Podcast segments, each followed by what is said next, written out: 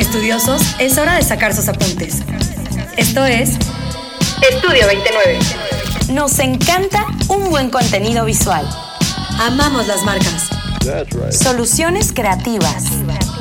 Estamos aquí para demostrarte que es más fácil de lo que te podrías imaginar. Tu marca en nuestras manos. Hola estudiosos, ¿cómo están? Nosotros contentas de tener la oportunidad de estar con ustedes una vez más. Estamos las dos con una sonrisa oreja a oreja por el invitado que tenemos el día de hoy. Este, también quiero pedirles una disculpa por si de repente la voz me falla. Estoy haciendo el mejor esfuerzo de que no sea así. Eh, Vivi, bueno, le comen las ansias de empezar a hablar ya. Hoy tenemos aquí a un amigo cercano de Vivi. Un placer que estés con nosotros, Bobby. Este, creo que los estudiosos van a aprenderte tanto como te aprendemos nosotros solo de seguirte en redes y ahora de que nos compartas un poquito de tu experiencia. Eh, creo que la indicada para que, para dar la introducción a todo esto podría ser Vivi, ya que además de, de seguirte, son muy buenos amigos y creo que le va a encantar dar la intro. ¿Cómo ves, Vivi? ¿Te la avientas? Claro que sí, te ayudo. Ay, Bobby, muchas gracias por estar aquí.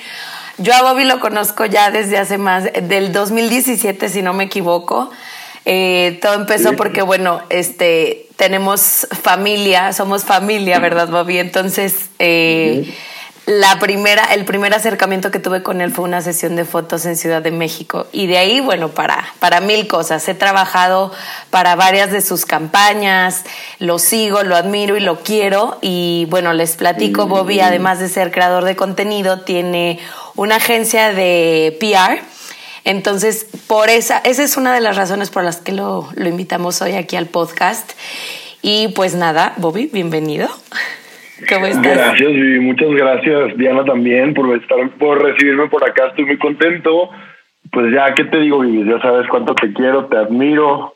Y pues sí, aquí, feliz de estar con ustedes. Qué bueno, Bobby. A ver, platícanos, porque todo, todo este tema, tu viaje por las redes sociales empieza tú trabajando en una revista, ¿no? Ahí es donde como que aprendes todo, o sea, lo, lo choncho de este medio después empiezas a crear contenido y lo más reciente que has hecho es tu, tu PR agency con Regina Bautista, ¿cierto? Sí, así es, Te voy a decir, eh, como tú dices, todo empezó trabajando en, medios, justamente. Eh, estaba en los últimos semestres de la carrera y sale la oportunidad de unirme de becario a Estilo de que es una revista muy conocida acá en la ciudad. Y ahí me empecé a desarrollar a lo largo de casi tres años, si no me equivoco, me suman bien los números. Y em, eventualmente en el desarrollo en la revista empieza a explotar toda esta burbuja de, de creadores de contenido, de bloggers, de influencer marketing, que la verdad es que ya existía a nivel mundial, ¿no? Vemos personas como Chiara Ferrani y, personajes que conocemos que llevan 10 años, 8 años este, haciendo esto, pero en México era algo relativamente nuevo y aunque había personas con, con blogs o con sitios o que, que precisamente se encargaban de enseñarte este estilo de vida digitalmente, no era algo todavía explotado ni por marcas ni los medios sabíamos que era. Yo me acuerdo perfecto en una junta que nos juntan a, las personas de redacción y nos dicen, ¿saben qué?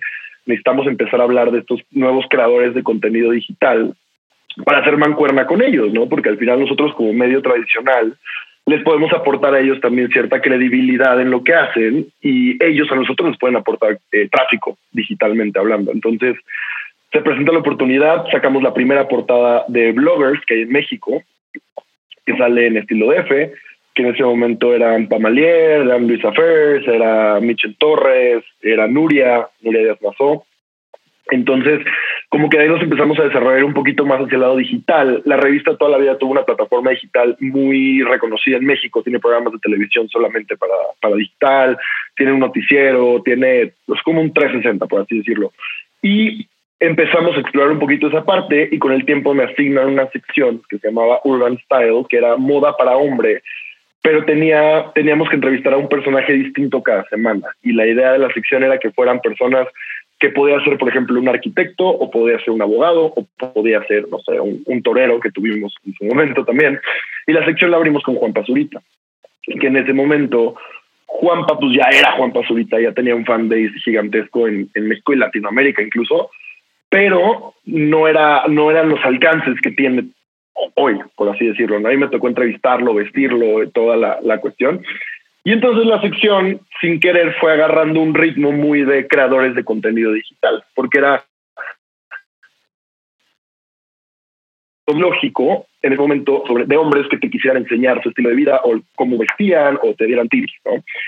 Y pues ya sobre eso la sección fue un éxito, se siguió desarrollando, tuve la suerte de conocer a todos los creadores de contenido mexicanos, incluso en Latinoamérica, algunos españoles que aunque no pudieran venir a, México a hacer la entrevista o las fotos, se coordinaba todo a distancia, entonces de pronto mandaban las fotos, los contenidos, hacíamos entrevistas por teléfono, eh, antes de ser ¿cómo se llama? Dueños del, del Zoom. Entonces, ahí es donde a mí se me prende el foco y digo, oye, pues qué onda, ¿por qué no hay todavía tantos creadores de contenido para hombre en México? Porque para niña hay muchísimos y hay incluso muchos diversificados, ¿no? Hay de que niñas que hacen moda, niñas que hacen belleza, niñas que hacen maquillaje solamente, por ejemplo, niñas que hacen viajes, y ahí nos podemos ir a un millón de, variantes. Y ahí es donde entonces yo decido abrir mi propio blog, mis redes sociales estando en la revista, eh, con el tiempo pues me, consume demasiado la cuestión de, las redes, me salgo de la revista, empiezo el proyecto de relaciones públicas justamente con Regina, empezamos a hacer eh, campañas, proyectos, eh, eventos sociales, convocatoria, un poquito de, todo y acabamos en, en, una agencia formalmente, trabajando con marcas que, que amamos y con personas que amamos también. Entonces, pues esa, esa es la historia. Oye, Bobby, y hablando de, bueno, de todo, de toda tu trayectoria, pero en particular de la, de la agencia que tienes con Regina, lo que acabas de decir me llama mucho la atención de que trabajas con marcas que amas y con gente que amas. ¿Cuál es el perfil que tiene que tener una persona para poder entrar a una agencia? O sea, en específico la tuya, pero pero por lo general, ¿cuál es el perfil que las agencias buscan para todos estos creadores de contenido? Te voy a decir, como agencia, inevitablemente te vas de cierta forma, es que no, no quiero decir limitando, pero como que sesgando, por así decirlo, a ciertos rubros que funcionan mejor o que conoces mejor, ¿no? De pronto nos llegan propuestas para llevar marcas de las que tenemos cero conocimiento y nosotros creemos, eso es una opinión muy personal, que es indispensable que, que conozcas un poquito el rubro y, y, aprender también sobre la marcha, ¿no? Pero siempre hemos estado muy del lado de estilo de vida, de moda, belleza, este, maquillaje en caso de las mujeres, los hombres también, ¿por qué no?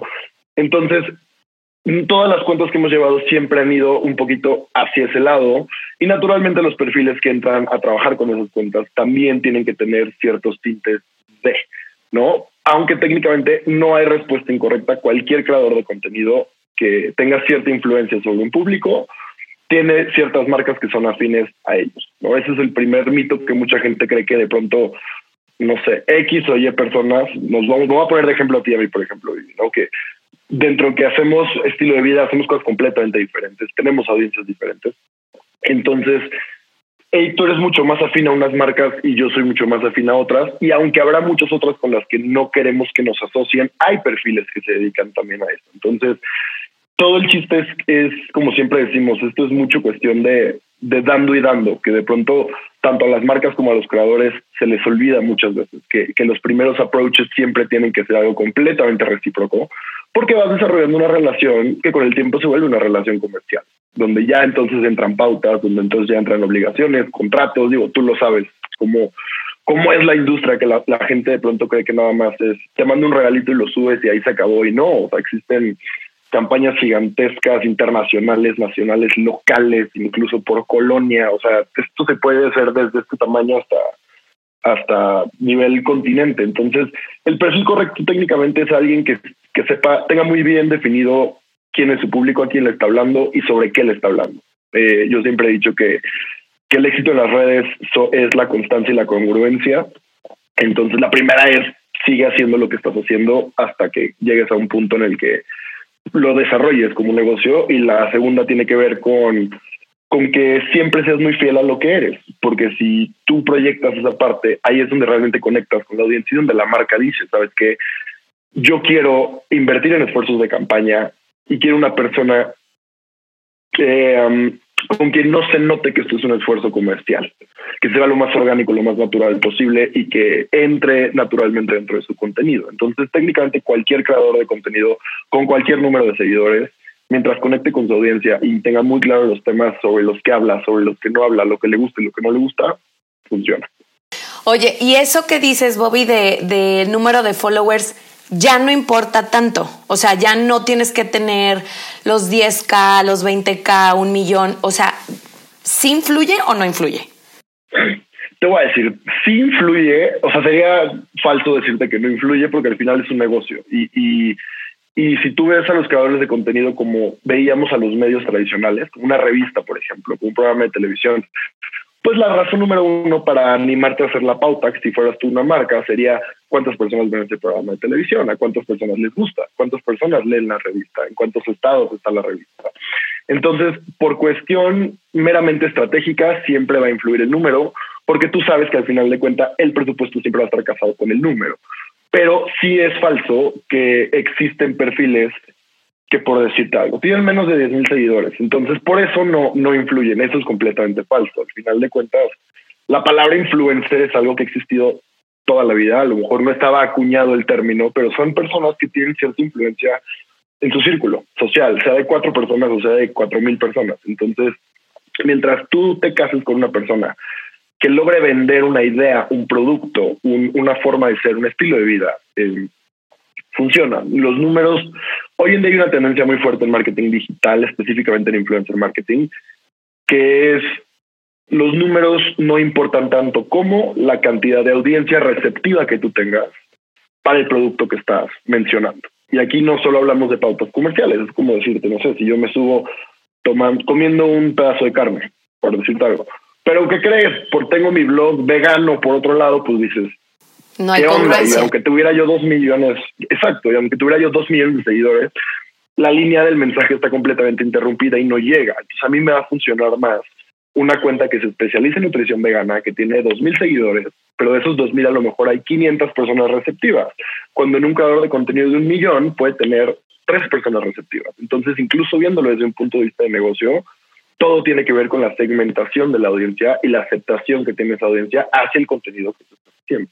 Ok, entonces como resumen dirías que para todos los que nos están escuchando que quieren empezar a crear contenido, la regla número uno es que sean súper enfocados, o sea que si vas a ser blogger vegana, digo, ajá, influencer vegana o lo que tú quieras, pero algo del vegano, o sea, claro. que sea 100% enfocado, o sea que no andes como picaflor, ¿verdad? o sea, literal. Sí, y no quiero, y que no se confunda con, con la cuestión de, por ejemplo, todos los que hacemos estilo de vida, estilo de vida es técnicamente una probadita de tu vida en, la, en redes sociales, ¿no? técnicamente la parte que quieres que vean de tu vida, por decirlo más real. Eh, pero entra a lo mejor comida, viajes, moda, belleza. pero todo con un enfoque, con un estilo. Exactamente, todo bajo la misma línea de comunicación. Oye, Bobby, yo al inicio, o sea, bueno, cuando empezaba como yo a querer que me patrocinaran y que me dieran cosas, lo que yo hacía, y me gustaría saber si tú lo, lo, o sea, estás a favor o no, es que, por ejemplo, yo decía, bueno, me encantaría trabajar con esta marca de Rimmel porque me fascina. Entonces yo hacía una fotografía, les llamaba la atención y ellos sí me regresaban el, oye, nos encantó tu contenido. ¿Qué tan favorecedor tú crees que sea para todos aquellos que apenas están empezando en, en ellos comprar los productos y empezar a etiquetar marcas?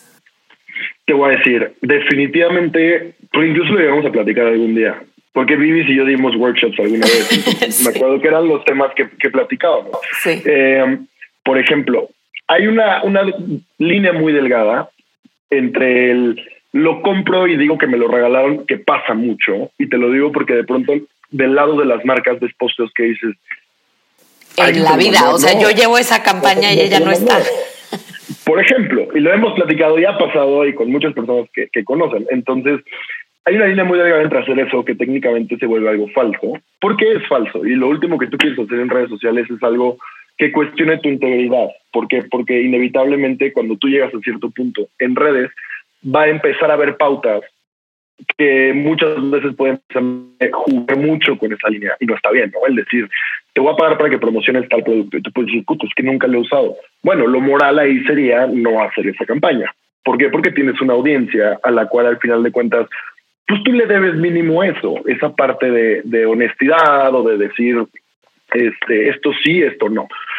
Pero esto de tomarle fotos, comprar tus productos, esto, pues es como todo el mundo empezó. Yo siempre digo que las redes sociales son un juego de hacer el ridículo hasta que se vuelve un todo el mundo habla en stories y de pronto y el video y ahora con TikTok, que son los bailes y los retos y el esto y todo. Pues al final mucha gente dice, de ridículos en la calle con el celular así para todos lados, grabando y hablando y pagando tú tus productos para hacer este un review, una reseña o lo que sea es completamente válido, es la forma de empezar. O sea, nadie nunca llegó a abrir su Instagram y, le dijo, este, Chanel Ten, aquí van los productos, hazles una reseña, ¿no? También decir, eso es parte un poco de lo que yo me refiero con congruencia en cuanto a contenido, el decir, qué padre llegar a un punto, por ejemplo, en tu caso, Vivi, de decir, en lugar de tener yo que ir a comprar un producto que sobre el cual quiero hacer una reseña o con el que quiero hacer una foto, un video o una historia, lo que sea, a que ahora la marca es quien me lo manda porque les gusta la línea de, contenido que estoy llevando. Entonces sí se vale totalmente porque al final es la forma de darte a conocer de tu audiencia, de darles cierto tipo de contenido y de con las mismas marcas, de decir, esto es lo que puedo hacer, esto es lo que sé hacer. Siempre honesto, por así decirlo, ¿no? Siempre decir, hey, lo fui, lo compré y pasó esto. O como muchos creadores hacen, oigan, ¿qué creen? Lo compré acá, pero ya lo encontré más barato acá, entonces les doy el tip, váyanse por acá también se vale, al final de cuentas. Wow, qué padre. Ah, Diana, ibas a decir algo. Sí, ahorita que hablabas de la honestidad, a nosotros nos ha pasado, y sí es un tema que quiero tocar, este, porque nos pasó ya como agencia. Y porque veo que a muchos de nuestros clientes o marcas les está pasando cada vez que intentan hacer una colaboración. Aquí en Aguas todavía tenemos eh, influencers eh, pequeños o empezando que están creciendo muy bien, pero que todavía están empezando. Y hay muchos con los que hemos tenido ya la suerte de trabajar nosotras y nos ha ido excelente. Excelentes personas, son súper congruentes con su forma de trabajar, con lo que predican en los mensajes que dan en sus redes. Pero también nos hemos topado, y sí quiero decirlo, con personas que no responden a esta colaboración. Y me llama la atención ahorita que hablas tú de honestidad, de congruencia, de un estilo de trabajo, porque y, hablaste también de todos empezamos de, alguna manera y todos empezamos desde cero. Entonces, es un tema que sí Vivi y yo hemos tenido como de pronto conflicto en cómo lo explicamos a nuestras marcas que quieren empezar con el influencer marketing y cómo nosotros resolverlo incluso cuando nosotros hacemos campañas con influencers, de todas estas mm, cláusulas, por así decirlo, que tal vez deberían de estar estipuladas y de pronto las asumimos porque nos contestaron en buena onda, pero siempre ya no. No sé si se aclara como hacia dónde voy, el cómo tratas con esos influencers, chiquitos, medianos o grandes, pero para que realmente es una colaboración que nos sume, porque digo, al final del día, eso es lo que estamos buscando, tanto las marcas como las agencias, como los influencers, ¿estás de acuerdo? Me gustaría que nos platicaras esta experiencia, si es que ya la tuviste, cómo te va, qué tip nos puedes dar a nosotros, qué tip le puedes dar a las marcas que están escuchando. Ok, te voy a decir, voy a retomar un poquito el tema que hablaba con Vivi de los números, porque hay, aquí entra mucho, que es lo que nos pasa mucho con marcas. O sea, nosotros hemos tenido la suerte que al día de hoy hemos coordinado más de yo creo que sí en campañas de influencer marketing de todo tamaño, ¿no? De, decir, quiero un influencer porque me alcanza para un influencer. Quiero, creo que lo más grande que hemos hecho eran 30 influencers simultáneos en, un periodo de tres meses. Entonces, eh, el tema con las marcas, y no todas las marcas, sino como tendencia general, es, es que el influencer marketing sigue siendo algo relativamente nuevo para más del 90% de las marcas en México o que tienen presencia en México, por añadidura y la TAM porque afortunado desafortunadamente la mayoría se cocina aquí y se va bajando, como es Estados Unidos con nosotros, un poquito ese mismo fenómeno. Em, lo que pasa es que las marcas muchas veces se van precisamente por los números o se van por preferencias muy personales. Si ustedes supieran la cantidad de veces que ejecutivos de marcas, sea la que sea, es como quiero que esté en mi marca, te voy a poner de ejemplo Vivi otra vez, Viviana Cardona. Y tú, oye, pero pues ¿por qué vamos a meter a Viviana Cardona en una marca de café, cuando ella ha dicho que no tomó café, ¿no? Te voy a inventar. No, pero pues quiero los números y ¿qué crees? Yo sigo a Viviana. Entonces ahí entra un prejuicio muy personal donde también a ellos de cierta forma les cierra un poco los ojos al decir, eso es un esfuerzo que se está pagando, o sea, se está pautando, hay una inversión, sea de producto, sea de dinero, hay una inversión de tiempo por parte de la marca, de la agencia que lo gestiona, del influencer a quien se está contactando o el creador de contenido. Entonces, nosotros hemos tenido que batallar mucho con esa parte de decir, podemos tener un catálogo de 300 creadores de contenido, pero para tu marca pueden funcionar entre 3 y 4. Y si de esos 3 y 4 te alcanza para dos o nada más te gustan dos, pues es preferible que haya dos a que haya 500 por todos lados que no te están aportando nada, porque las marcas muchas veces dicen, me están aportando el número, ¿no? Porque el Instagram Story de Juanita Pérez llegó a 100 mil views. Bueno, ¿qué crees? Pero si eso tú no quieres views, tú quieres clientes. Entonces hay que nosotros saber, saber trasladar esa parte de decir, las personas que ven el producto no son las personas que compran el producto. Siempre lo hemos dicho, los, creadores de contenido son escaparates digitales. Son el equivalente a tener el escaparate afuera de la tienda, de Sara o de lo que sea, por ejemplo. Pero otra cosa es que el cliente, por haber visto ese escaparate, decida meterse y otra cosa es que ya adentro decida hacer la compra. Entonces, eso también es bien importante, el saber distinguir esa parte. Ahora, de la mano de esto, nosotros y esto es mucho prueba y error porque precisamente nos tocó un poquito el boom, el que fuera explotando esto y entonces está mal que yo lo diga, pero levantas una piedra y salen 500 creadores de contenido nuevos porque se empiezan a abrir nuevas oportunidades como TikTok, como YouTube, como Twitter, como Facebook, como tal, tal, tal, tal. Entonces, todo, todo tipo de colaboración que no sea por mail, donde no hay un acuerdo firmado, donde no haya un contrato, donde no hay un esto, siempre va a estar al aire, siempre estás, estás poniendo en una posición de riesgo a la marca y al embajador. Lo, ideal y en un mundo perfecto, pues nadie toma ventaja uno del otro, pero no es así. Eh, entonces, siempre que vayan a hacer una colaboración, pongan las cartas muy claras sobre la mesa sobre tengo esto, quiero esto, seas creador de contenido o seas una marca, porque si no, ahí es donde entran los un millón de conflictos y, lo puedes ver desde ambos lados. Yo tengo la suerte de, trabajar ambas partes y poderte decir, está mal cuando hacen esto las marcas, pero también está mal cuando los creadores hacen esto. Eh, y muchas, muchas personas no tienen, por así decirlo, esa dualidad, porque como creador de pronto puedes decir, no voy a hacer esto y no lo quiero hacer, y no tienes una idea del problema en el que estás metiendo la agencia o del problema que eso representa para la marca, o viceversa. Entonces, yo lo que recomiendo siempre es honestidad desde el principio, incluso en la negociación. Es decir, ¿sabes qué? Te agradezco mucho tomarme en cuenta, pero ¿qué crees? El tipo de producto no me funciona, no va para mí. Y si aún así quieres hacer la colaboración, vamos a hacerla a modo de reseña, que es lo que trabajamos mucho también, por ejemplo, la cuestión de es que no conozco el producto, no lo he probado. Y hablando a lo mejor de skincare, pues tienes que probar un producto dos, tres, cuatro meses para ver un cambio y para ver si, si es que funciona o no. Entonces, es el decir, vamos a probarlo, vamos a hacerlo y vamos a hacer una reseña 100% real y honesta, porque eso a la gente le gusta. Y eso es ponerte en una posición de riesgo como marca. Pero en teoría, si tú ya estás haciendo un esfuerzo para incursionar en influencer marketing, es porque tú ya tienes toda la confianza del mundo en tu producto. Entonces, esa es la confianza con la que tienes que aventarte y decir, pruébalo. Y casi casi que te reto que digas algo malo de mi producto, porque yo, yo como marca sé que funciona. Entonces, hagan las colaboraciones lo más formales que se puedan. Vaya, aunque no haya dinero de por medio, un acuerdo, oye, estás bien con esto y yo con esto, y entonces vemos para que funcione o se ajusta hasta que ambas partes lleguen a, algo que, que pase, porque si no, desafortunadamente, nosotros muchas, muchas, muchas personas con las que hemos trabajado ya no hemos vuelto a trabajar, porque si de pronto ves que no se lo toman en serio, que no lo ven como un trabajo, pero pues cuando hay un peso de por medio se vuelve una chamba y se vuelve una contratación y tienes que tratarlo con la formalidad que, que merecería cualquier otro trabajo, porque para que tú veas a un creador de contenido hacer un posteo de una marca, hay un millón de personas atrás que llegue para llegar a ese punto, desde la agencia, el management probablemente el influencer, eh, la marca, los ejecutivos, el departamento interno de PR, luego el departamento de comunicación, que es de donde sale PR y ta, ta, ta, ta, ta. Entonces, háganlo lo más formal, digo, no ustedes, yo sé que ustedes sí, pero quienes están escuchando, en general. lo más formal que se pueda.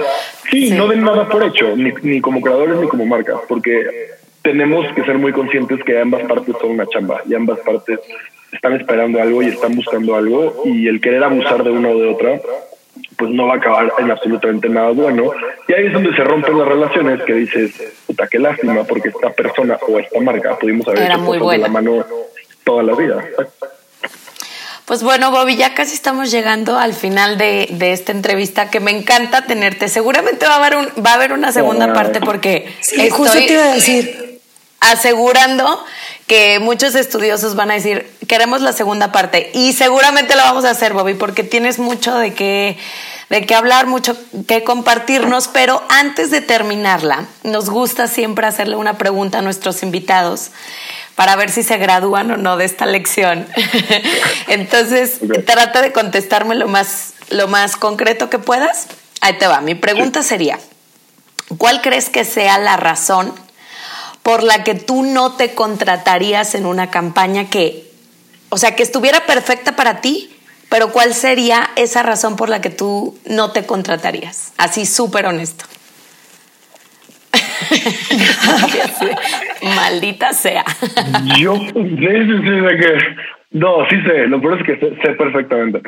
Yo no me contrataría como creador de contenido porque yo muchas veces soy muy selectivo y muy picky con las marcas o servicios que promociono precisamente por siempre tratar de mantener un nivel de honestidad, eh, vaya, real, ¿no? Un nivel, un nivel alto. Entonces, eso sería la razón, porque hay muchas marcas que con las que ya no me buscan y con las que no, ya no voy a poder hacer cosas porque alguna vez les dije, sabes qué, muchas gracias, pero, pero no te va a funcionar porque, porque no me gusta. Y si algo no me gusta, pues no tengo por qué mentirle a, las personas que, que están aquí, porque gracias a esas personas que están ahí, que no están ganando nada, yo tengo la oportunidad de hacer esto como negocio. Entonces, eso sería la razón, por ser muy selectivo, porque me, me encanta. Muchas gracias, Bobby. Padrísimo. La mía, ya con esta te gradúas, Bobby. Este, ¿Con qué marca no has trabajado y te encantaría hacerlo? ¿Con qué marca no he trabajado y me encantaría? Con, con Sara, definitivamente. Soy el cliente número uno de México. Y he tenido la suerte de trabajar incluso con otras partes de Inditex, pero con Sara nunca he trabajado, no sé si trabajan con influencers, por ejemplo, ni siquiera, pero definitivamente sería sería con Sara. Me ahorraría mucho dinero. Ok, esperamos que esto llegue a los ojos, a los oídos de Sara para que. Por favor. Hay que cruzar que algo bueno de aquí. Los vamos a etiquetar, Bobby. Me encanta. Bobby, pues agradecerte lo que nos compartes. Yo también creo como Vivi que vamos a tener que tener una segunda parte si tú también así quieres. Y al rato, no, no me gustó trabajar con estudio, gracias. no, feliz de la vida. Muchas gracias, porque es un tema que, bien dices, es relativamente nuevo en México. Aquí en Aguas todavía es más nuevo.